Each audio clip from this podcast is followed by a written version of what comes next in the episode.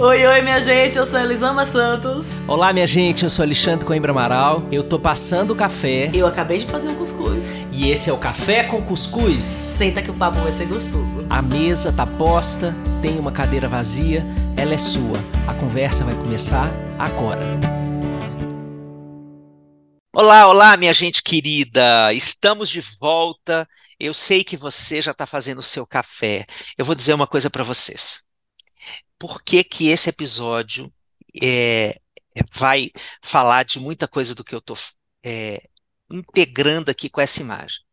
Elisama é uma cuscuzeira de mão cheia. e aí eu fui deixar os meus filhos na casa dela, que eles foram dormir na casa dela anteontem.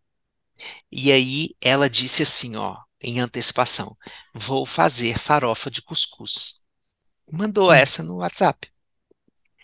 E os meninos já ficaram ensandecidos, porque já, já sabem o que isso significa. e ela faz isso só para me dar inveja.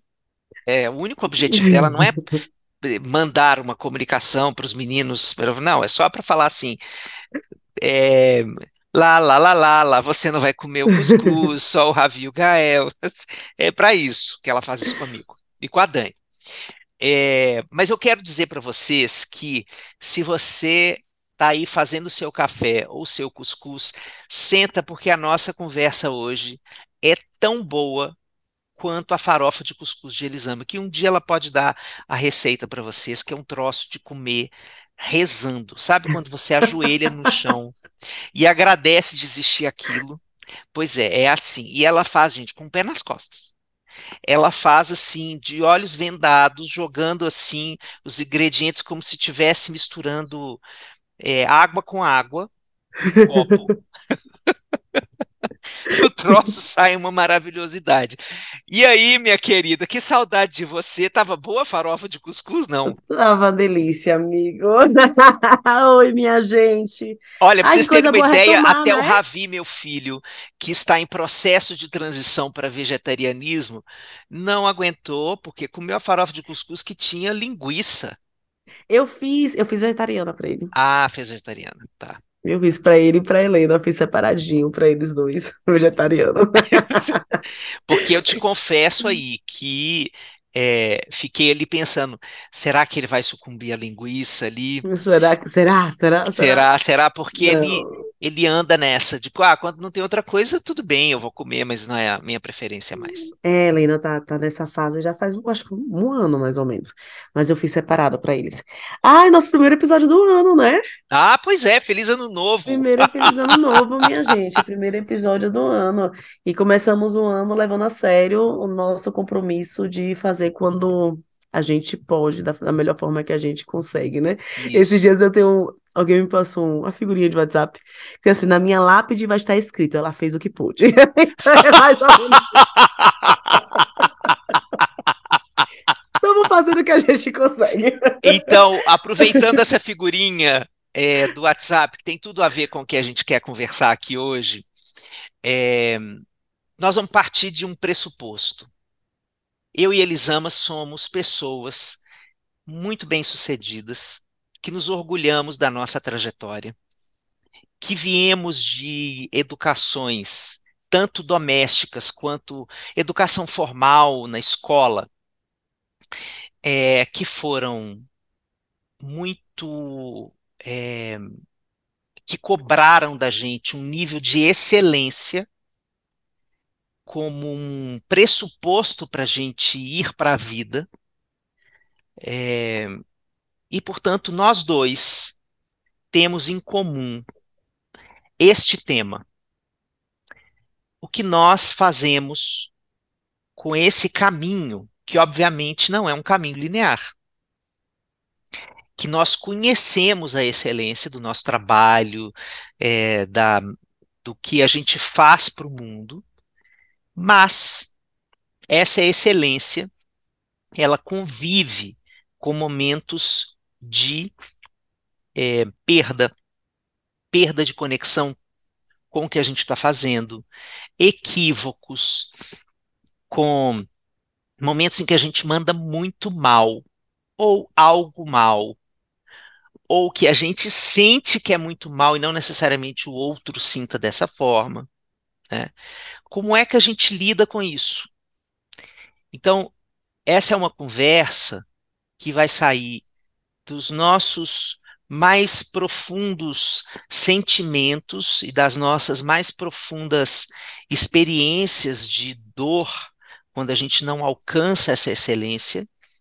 É, e eu acho que essa conversa pode te tocar também, porque é, o que a gente recebeu de educação é, preparou a gente para um nível de confronto com a naturalização desses momentos, né, que piora a nossa percepção. Né? Portanto, nós dois acreditamos aqui que a gente está sempre envolvido num processo de aprender a colocar o equívoco num outro lugar. Muito diferente do que foi a nossa experiência até então. Né? Muito diferente do que foi, sobretudo, o jeito que a gente foi criado. Então, é sobre isso. O que a gente faz com o equívoco em comparação com a excelência. Como é que a gente pode aprender a construir uma existência e uma convivência entre essas duas partes da nossa vida de um jeito mais amoroso e mais compassivo. É Nossa, é isso. É isso, né? O Márcio Rosenberg, ele fala, ele fazia pergunta como você lida com você quando você é menos que perfeito, né? Assim, e aí, fui menos que perfeito, o que é que eu faço agora? É, eu vivi uma experiência essa semana em que eu não, não, não atingi, de acordo com os meus parâmetros, o que eu esperava em um determinado trabalho. E eu fiquei muito mal. E aí eu fiquei refletindo muito sobre isso e pensando que em outras situações eu tenho muita fluidez com o erro. Quando eu tô me vendo como um aprendiz de algo, eu, eu adoro aprender. Eu amo aprender. E eu não tô falando aqui de, da boca para fora. Quem já conviveu comigo sabe que eu falo, ai, me ajuda, me ensina. Como você fez isso? Eu, eu amo aprender, eu acho fantástico. Eu acho fantástico descobrir um negócio que eu não sabia. Eu mudo de opinião, adoro mudar de opinião. Se você me mostrar, Elisama, olha com essa opinião equivocada, deixa eu te mostrar isso aqui, eu vou fazer isso com o coração aberto. Nossa, eu não tinha visto isso, obrigada por me mostrar esse negócio. Eu amo aprender. Então eu tenho uma certa tranquilidade em errar nos meus, nos meus processos de aprendizado. Mas eu não tenho essa tranquilidade em errar quando eu acho que é algo que eu, quando eu sei que é algo que eu sou boa. Então, assim, eu acho que tem um lugar aí de uns erros que eu acho perdoáveis. Tá, eu não sabia isso. Se eu não sabia, eu posso errar. E dos erros que eu classifico como você não tem mais idade, tempo ou justificativa para errar dessa forma. Como se eu fosse um robô. Né? O que uhum. você falou não é linear. Nada é linear. A vida Sim. não é linear. Mas essa cobrança interna em mim, ela é muito forte. Assim, eu venho de uma educação, como você falou, educação. Meu pai é militar. Então, dentro da minha casa, quem existia uma exigência da nota alta, a família militar, de pessoas negras, a gente tinha que ser melhor. Meu pai nunca falou que é porque a gente é negro, até porque ele não, acho que ele nem se vê assim, mas é, existia uma cobrança ali de que vocês têm que ser melhores. Embora ele seja mais retinto que vocês duas, não é isso? que eu. Sim, ele é mais escuro que eu. É, é, existia uma cobrança ali de você tem que ser melhor, você tem que ser melhor, você tem que ser a melhor, a excelente. Então, eu, eu sempre fui uma aluna muito boa, é, e eu tirei, eu tirava normalmente, minha média era 8. Eu nunca fiz uma recuperação na minha vida escolar inteira, nunca, nunca fiz uma recuperação de nenhuma matéria. Na minha vida acadêmica, assim, na faculdade, eu fiz uma final. Uma única final. Que o professor olhou para mim e assim, você tá aqui? E só e tá assim, era, a galera brincava que era o festival de verão, eu, você e todo mundo lá. Porque tava a universidade, a sala inteira, né, na, na, nessa final. e era o festival de verão. É, pra quem não é, sabe o que é festival de verão, google aí, que é uma coisa muito boa que acontece em Salvador. Acontece em Salvador. E a propaganda é eu, você, todo mundo lá. Então, a única final que eu fiz na minha vida foi a do Festival de Verão. Então, é, eu sempre me cobrei muito e eu fui cobrada muito. Eu acho importante falar assim: existe uma cobrança que é interna, que sim, a gente pode surgir com uma tendência a, a olhar, a, a, idealizar o perfeito, falar, caraca, eu não fiz como eu idealizei aqui, mas que foi maximizada pelo meu ambiente. Então, quando eu tirava oito, meu pai falava, mas quem tira oito, tira dez. Quem tira oito, tira dez. Era só estudar mais um pouquinho. E quando eu tirava dez, se você tirou dez, você não pode mais regredir. Porque aí fica feio. Se, se você já tirou dez nisso, você não pode tirar oito ou tirar nove. E, e eu sigo, mesmo com tantos anos de análise, de autoobservação, eu ainda me vejo caindo nessa cilada de achar que eu não tenho direito porque eu tirei 10 e tirar 8. E é importante entender que a gente está sempre tirando 10, mas é um 10 que dança com a vida. O meu 10 hoje podia ser o 7 da Elisama de ontem. Mas, putz, foi o que eu consegui fazer hoje com o máximo do que eu tinha de informação sobre a situação, de, de, de disponibilidade emocional, de, enfim. A gente está sempre fazendo melhor.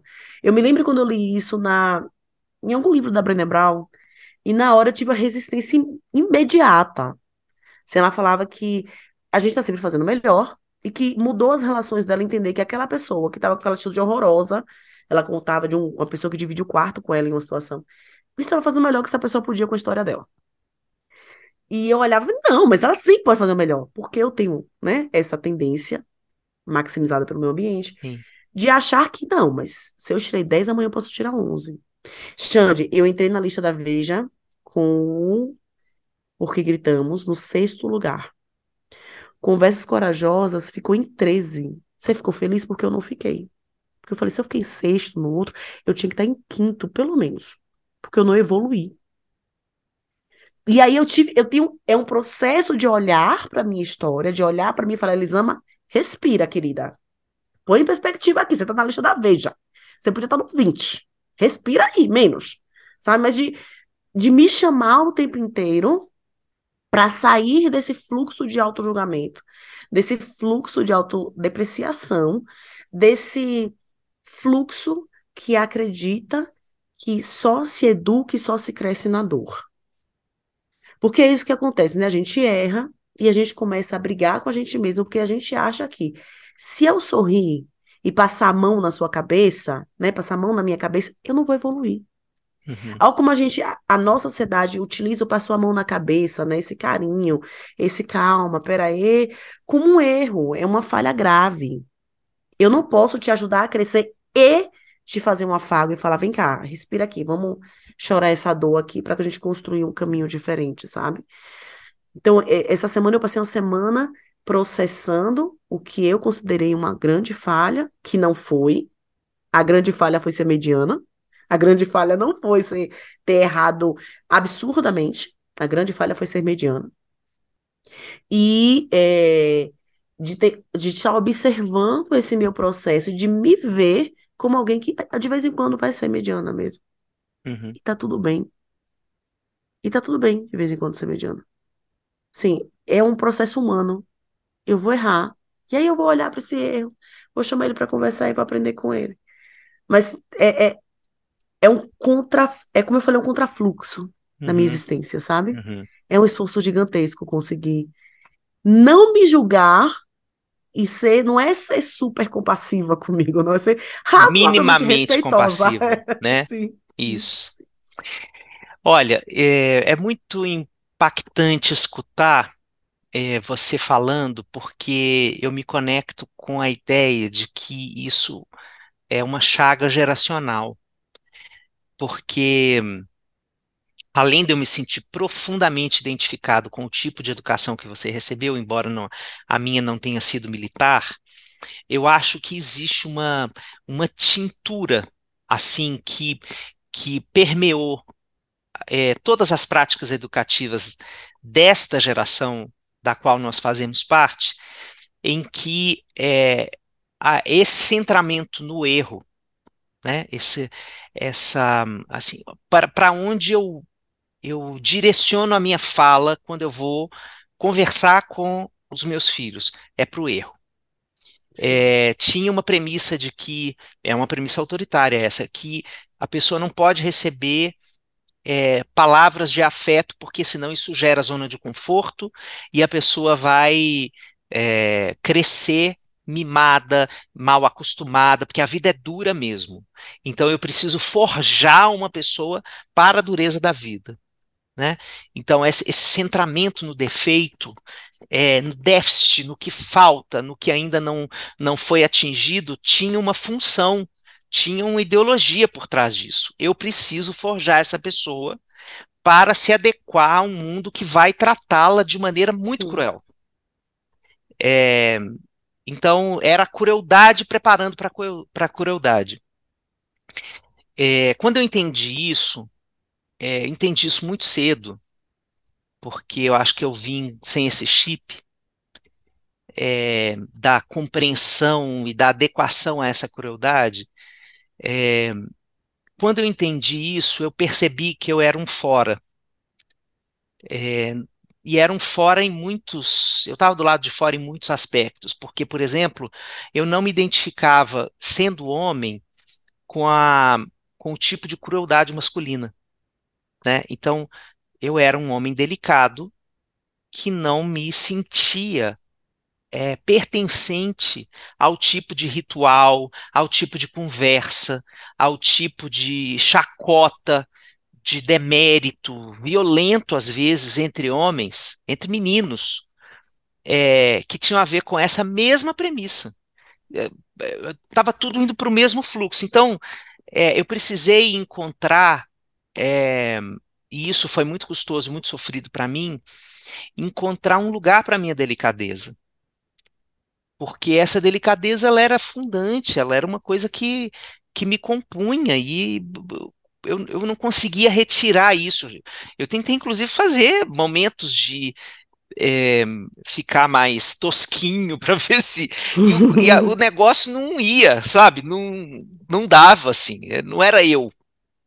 Eu me lembro, assim, perfeitamente, eu, assim, primeira infância tentando fazer esse tipo de, de subterfúgio para tentar é, me integrar aos grupos, né? Então, eu acho que a gente viveu na nossa experiência geracional esse tipo de educação que o tempo inteiro te coloca em contato com essa sensação de que você não é suficiente, é, ainda falta muito para você chegar aonde você precisa chegar na adultez. A adultez é dura, a vida é dura, a vida é sacrifício, a vida é. Assim, tem momentos de alegria? Tem, mas se prepare para uma jornada muito excruciante para sua alma. É, então, eu acho que quando a gente vive, é, e você sabe que a gente já conversou muito sobre isso, né, da minha experiência, quando a gente vive é, a abundância, a beleza, é, o conforto, é, às vezes é tão disruptivo com o que prometeram que seria a vida, que me parece uma experiência é tão difícil de integrar quanto essa do erro. Sim. Então, sim. É, então eu sinto que é, o tempo inteiro essa essa excelência ela tem que estar tá baseada e, e, rodeada por é, cenas sacrificiais. E para mim o, o nó está aí, na noção do sacrifício. É, então você veja, o sacrifício ou é imposto pelo contexto ou é autoimposto. Em algum lugar tem que ter sacrifício. Em algum lugar tem que ter expiação da culpa. Uma coisa muito judaico-cristã, assim. Então eu, eu sinto que eu muitas vezes luto com essa característica e eu me dou conta, assim, olha, é, eu estou me autoimpondo um sacrifício porque do lado de fora ele não está acontecendo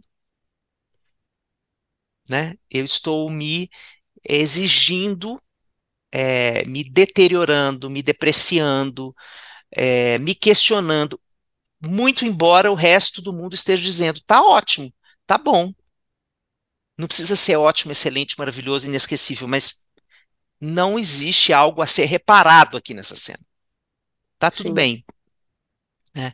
Então, acho que esse, essa, essa prática educativa construiu muitas distorções dentro da gente, sabe? E, e a lida com o erro é, me parece um aprendizado de todo humano, mas eu, eu olho hoje para como os meus filhos lidam com o erro deles é, e fico pensando como é diferente. Como é diferente o espaço que eles têm para, é, por exemplo, ficar só. E na hora que eles estão muito desassossegados com o que aconteceu. A liberdade, por exemplo, que eles têm de falar assim: me deixa aqui, depois a gente conversa.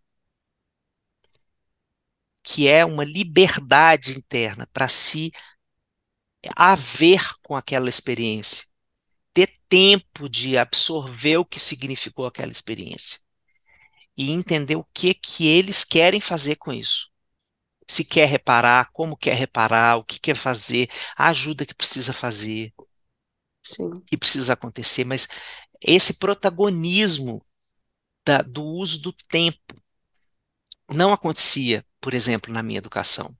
Não tinha. Pense no que você quer fazer sobre isso. Vinha a, a sanção imediatamente e vinha além de apanhar, etc, etc, essas coisas horrorosas que a gente vivia, também vinha assim: você vai lá agora Sim. e vai fazer isso.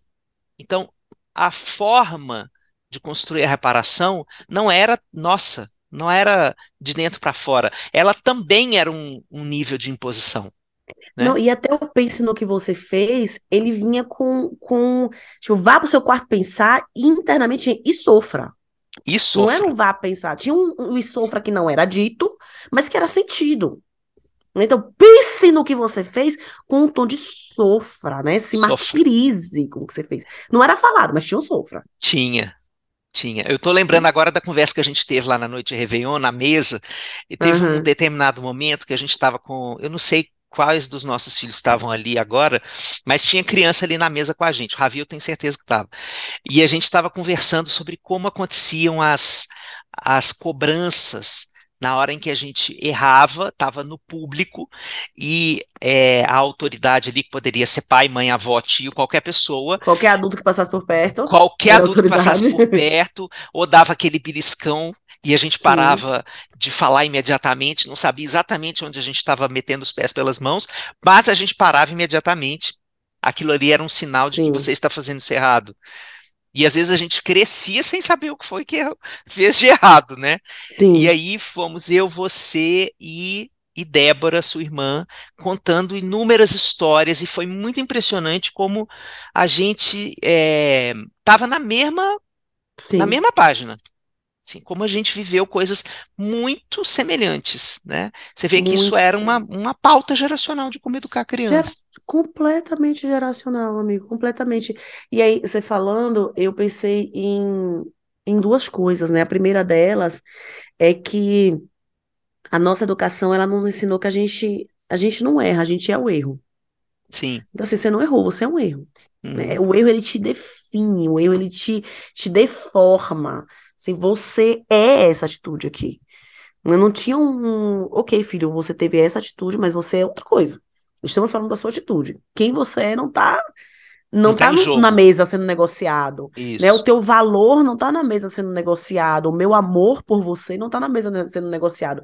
Esse amor e esse valor e essa definição de quem éramos estava o tempo inteiro sendo negociado estava o tempo inteiro ali de te dou e te tomo, te dou e te tomo, te dou e te tomo. Isso não é seu, isso é algo dado por alguém e eu posso te, te tomar.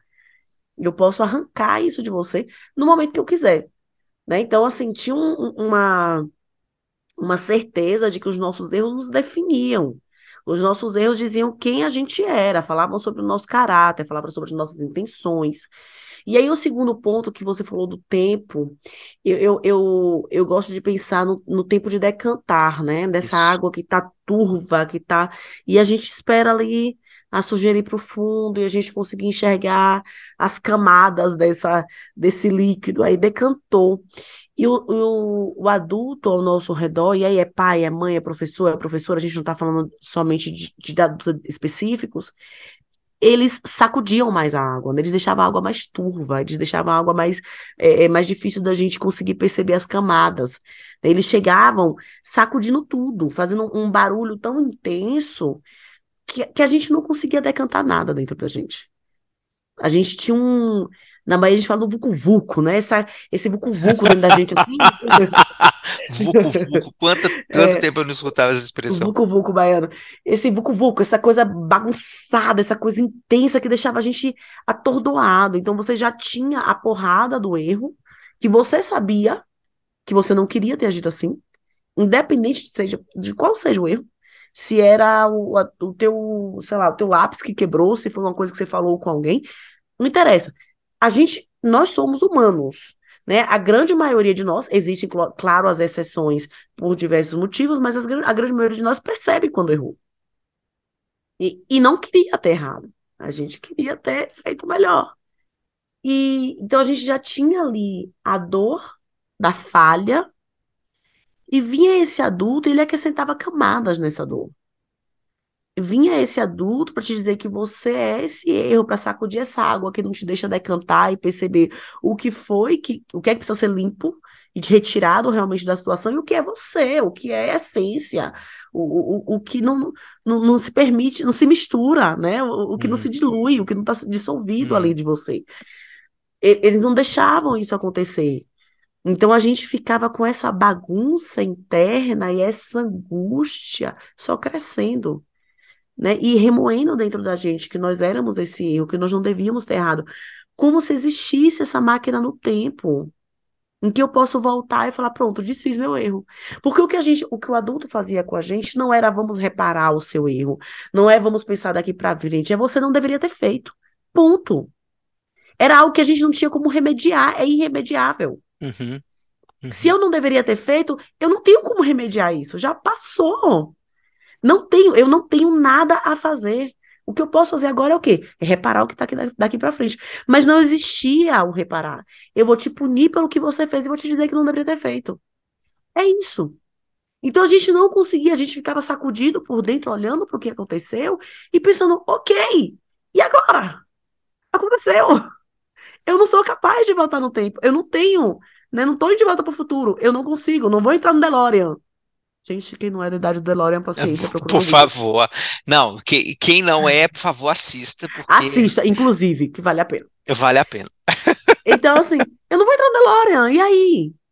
E aí? O que, que eu faço agora, sabe? Então, tinha e, e, eu vejo o que acontece comigo e que a gente segue arrastando isso na vida, que tinha uma corrente que tinha, tinha, era amarrada no seu pé, que você saía arrastando corrente, de que você não vai voltar no passado. E o, o bom o perfeito, o ideal, o que tinha que ser feito era o quê? Era você não ter agido assim. Pronto. Uma coisa que não está sob o seu domínio, que você não pode consertar, que você não pode fazer porque você já agiu assim. Sim. Não tinha a parte do filho você agiu, filha você agiu, seja lá quem fosse agiu. Pois é, o ideal seria não ter sido assim. E existe o que é possível. E a partir de agora, o que é possível é a gente reparar. É a gente nomear a tua dor, a gente reconhecer que você errou, procurar quem você magoou. Vamos ver o que é que, você pode ser, o que é que pode ser feito diante do teu erro. Sim. Pra gente escolher. Mas não tinha essa parte. Então a gente ficava com esse erro a partir de agora. Ele é uma cicatriz que não vai sair nunca. Porque eu não posso mais voltar atrás. Porque já, tá, já passou, entendeu?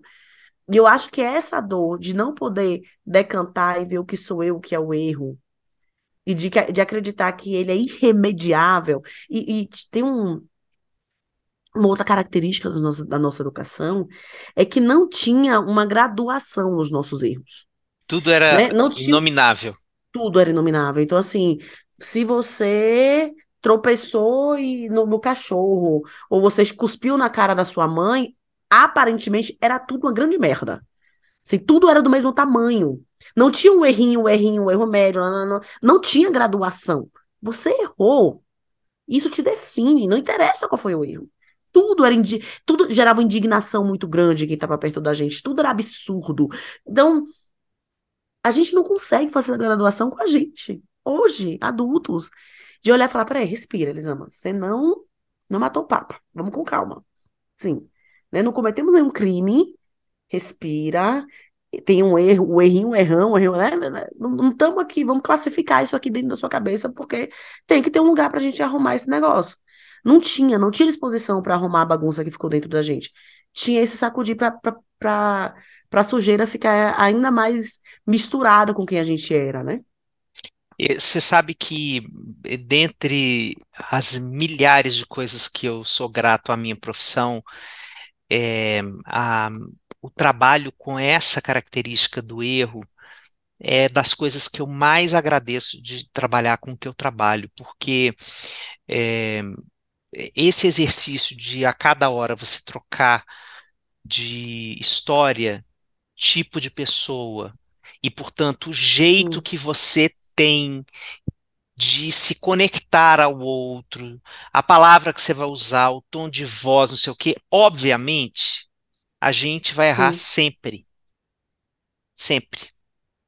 sim, É, e isso acontece com tanta frequência nessa minha prática que é, eu sinto que esse, essas décadas me ajudaram a me colocar num outro lugar em relação a isso. Porque, sim, porque o erro passou, inclusive, do ponto de vista do paradigma que eu trabalho, é, como é um diálogo, a gente não trabalha com a noção do erro como sendo uma, uma falta de perícia, mas é quando você ainda não chegou lá, é, significa que é um trabalho conjunto. E o paciente está dizendo assim: é, vou te ajudar a chegar mais perto da minha experiência para vocês finalmente estar ao meu lado. Então, a gente entende o diálogo como uma parceria conversacional em que, sim, quando o terapeuta diz uma coisa e é uma bola fora, é, o paciente tem tanta liberdade dentro daquele contexto que ele fala assim: não é por aí. Recentemente eu estava atendendo um adolescente é, e, e aí, terapia breve, eu estava na terceira ou quarta sessão com ele e, e ele disse assim para mim: hoje você está errando muito, né, Xande? Ele fala com aquela cara assim de adolescente, sabe? Com aquela cara assim, fazendo um muxoxo. É, você tá, tá, tá difícil hoje, hein? Vou, vou te ajudar. Vou te ajudar. Tá difícil hoje. Aí a gente brincou com isso. Isso depois acabou virando um tema na terapia. Como é que a gente, é, como é que ele se sente apoiando uma pessoa é, que está supostamente numa hierarquia superior a dele, numa outra posição, é, porque ali eu estava me sentindo ajudado por ele, ele estava me ajudando a fazer gol. Uhum, É, hipóteses que faziam sentido para ele. Né? Isso acabou virando um tema, mas é, então esse tipo de conversa dentro é, dessa experiência de clínica é, me, me relançou para esse, esse tema do erro, porque é, ali eu sentia que eu estava vivendo uma outra experiência, que era a seguinte: é, tinham intimidade, uma confiança construídos é, de tal maneira que o quanto as pessoas se sentiam amparadas pela minha escuta empática também abria espaço empático nelas para, de forma retroativa, acolher os momentos em que elas sentiam que eu não estava mandando bem. Então a gente construiu um fluxo é, virtuoso de compaixão, né? É, e eu sinto isso demais. É, e isso, isso, ao longo dos anos, isso vem me transformando, porque eu concordo com você que a gente vem desse lugar árido em que não existe reparação, não existe. é, então você, eu acho que você viver contextos em que você se sente amparado pela sua é, falibilidade, né? é, isso é muito transformador. Né? muito, Quando a gente vive essa experiência com filhos, por exemplo, né? Eu já tive inúmeras situações com os meus filhos em que eu chorei, em que eu pedi é, perdão num nível assim, me perdoem por eu ser apenas isso. sim. É, e eles vieram dizer assim: peraí, velho, você tá doido? Você tá, né? Então, peraí, ok. é, teve um erro, mas não é isso não. E então ali eles estavam falando para aquele Alexandre criança que tem dentro de mim, você não é o erro.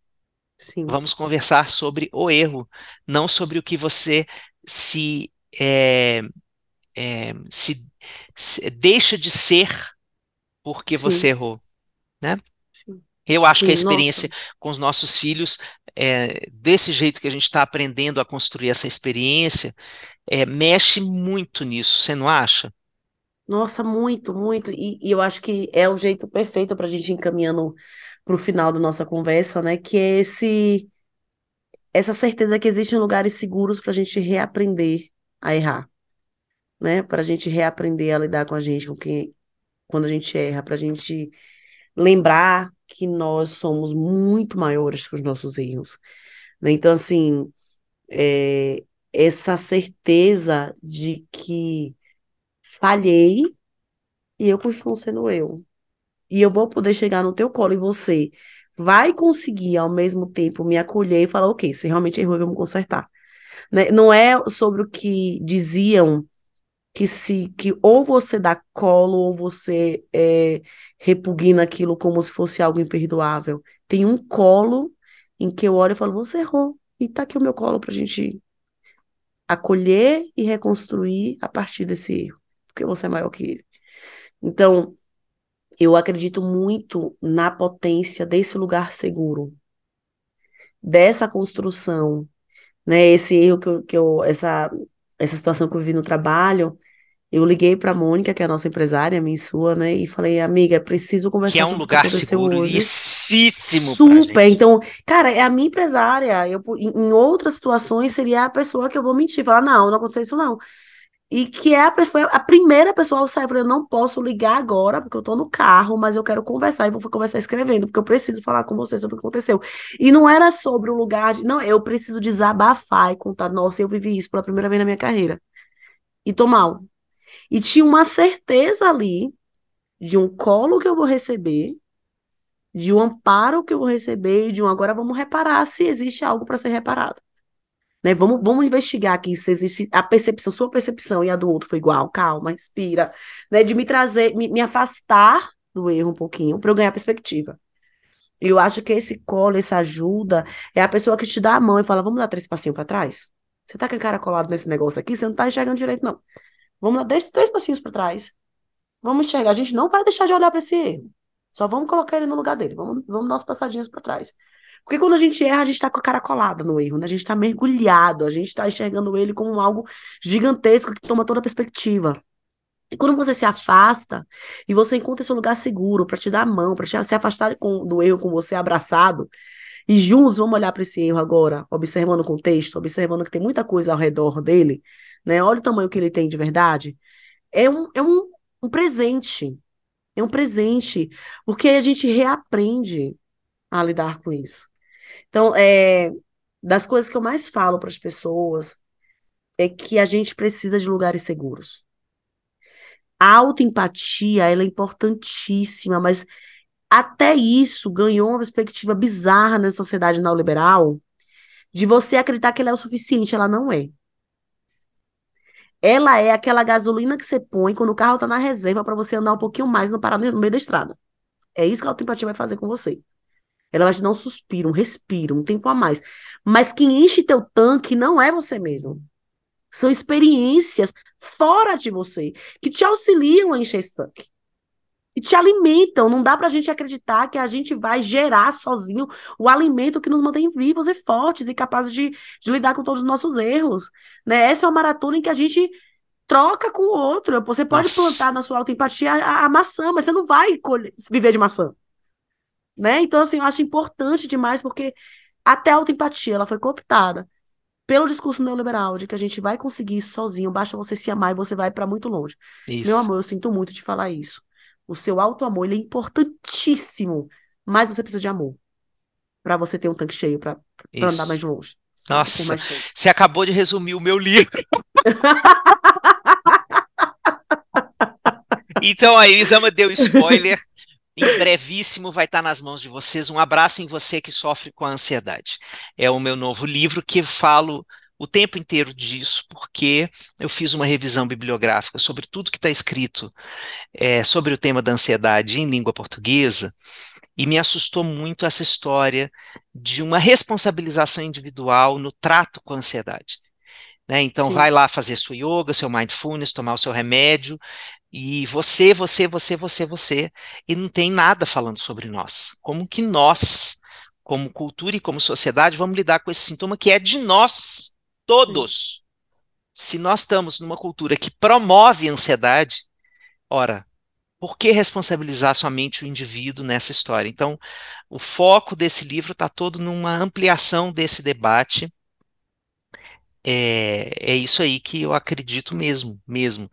E eu quero aproveitar que você citou a Mônica para terminar esse episódio agradecendo é, Mônica Ribeiro, é, sócia da Nova Geração de Pais, que é o escritório que gerencia as nossas carreiras do ponto de vista das palestras. E a gente realmente tem um lugar seguro ali com essa mulher. A gente tem uma experiência de aninhamento. Eu me sinto muitas vezes aninhado por ela, porque Sim, é uma pessoa como se fosse anfitriã de um mundo que eu ainda desconheço. sim, Né? Ela tem muita experiência com esse mundo corporativo, e eu e Elisama temos muito menos experiência com esse mundo e estamos aos poucos encontrando é, o nosso veio, a nossa forma de nos conectarmos àquela cultura ou aquelas culturas, né? E a Mônica nesse nesse é, nessa jornada, nesse caminho, ela é o lugar seguro, o lugar seguro. Então, obrigado, Mônica. Te amo te profundamente. amamos muito, muito, Muito, muito, muito. muito, muito, muito. E é assim, pensando no lugar seguro, que a gente te leva a se perguntar como andam os seus lugares seguros para você se aninhar na hora que você se sente o erro. E depois dessa conversa, você pode voltar aí na sua história e perceber quais foram as gêneses na sua história particular de você se colar ao erro e não se sentir no direito de fazer a reparação dele e continuar a vida de um jeito mais leve. Mas pense quais são esses lugares de afeto, esses lugares seguros que enchem o seu tanque de gasolina de amor, como Elisama trouxe tão lindamente como uma metáfora.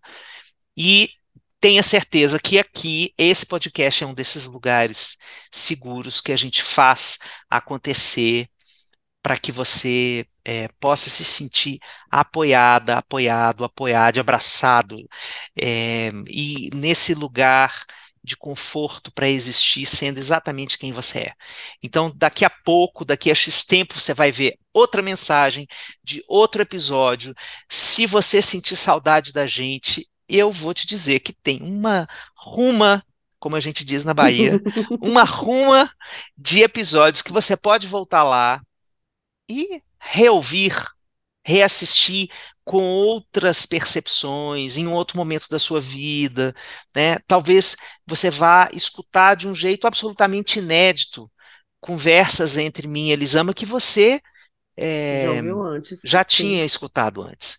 Então, seja bem-vinda a isso, pode maratonar, não tem contraindicação. É, e a gente tá- vai estar sempre junto aqui. Obrigado, minha amiga, por ser meu lugar seguro, por ser um abraço Obrigada, meu tão amigo. quentinho, tão cheio de amor e tão cheio de reconhecimento que me ampara e que me melhora sempre. Obrigada, meu amigo, pelo colo também, que eu sempre acho em você, em Dani, enfim. É muito privilégio viver na mesma época, na mesma cidade, sermos amigos. Mesmo bairro, na mesma Mesmo bairro, escola, mesmo tudo, gente. É muito privilégio. é muito. Um beijo, Beijo, um beijo, gente. gente. Até Tchau, mais. tchau.